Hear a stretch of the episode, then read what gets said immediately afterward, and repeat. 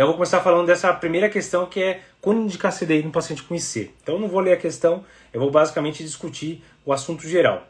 A gente sabe que morte súbita é uma das coisas que mais preocupa no paciente com IC. Então, morte súbita em paciente IC corresponde a 30 a 50% das causas de morte desses pacientes. E geralmente, quando a gente vê o paciente morrendo por morte súbita, 80% dos casos é FV ou TV sem pulso. Então, se o cara parou em FV ou TV, é um paciente que é potencialmente salvável com CDI. A gente poderia colocar um CDI e evitar a morte desse paciente. Será? Ó, pergunta para vocês aí. Só CDI que evita morte súbita com paciente de C? A resposta é sim, não é só CDI. Então a gente tem trabalho com beta-bloqueador, com sacubitril/valsartana, com espironolactona. Todos esses trabalhos mostraram redução de morte súbita também. Além de mostrar melhora de classe funcional, aumento de fração de ejeção, também conseguem reduzir morte súbita. Então, não é só CDI.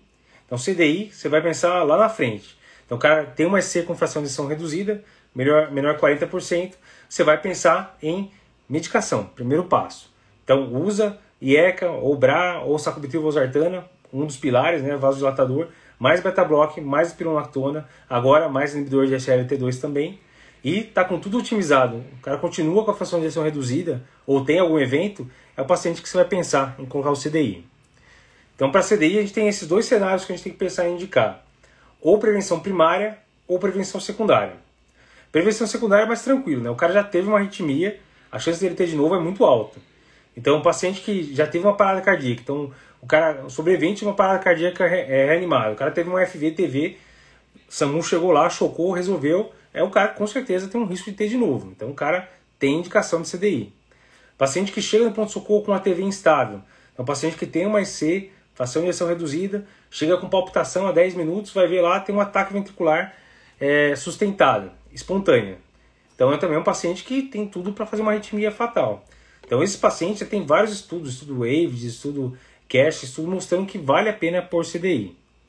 Uma indicação um pouco mais fraca, ainda falando em, prevenção secundária, né, para quem já teve evento, é aquele paciente com IC que começa a desmaiar. Ele vem no seu consultório, falando, ó, desmaiei semana passada, há um mês atrás eu desmaiei de novo. Você não sabe se é vaso vagal, o que, que aconteceu, mas é um cara que tem fração de de 30%.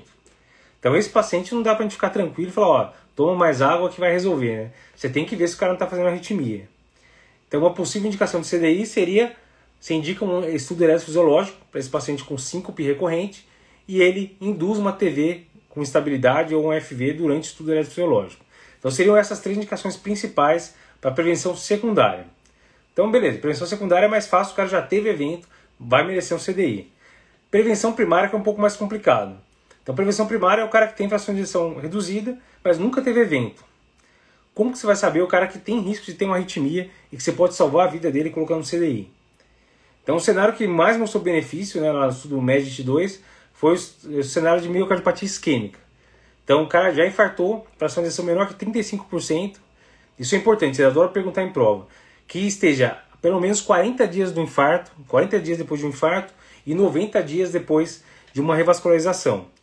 Então, o cara que chegou com infarto com supra, fez uma FV, você chocou, levou para o CAT, abriu a artéria, é um paciente que teve uma arritmia em vigência de uma artéria entupida, então não vale como prevenção secundária, certo? Então, fora desse período, 40 dias após o infarto ou 90 dias após uma revascularização, é quando você vai pensar em CDI nesse paciente.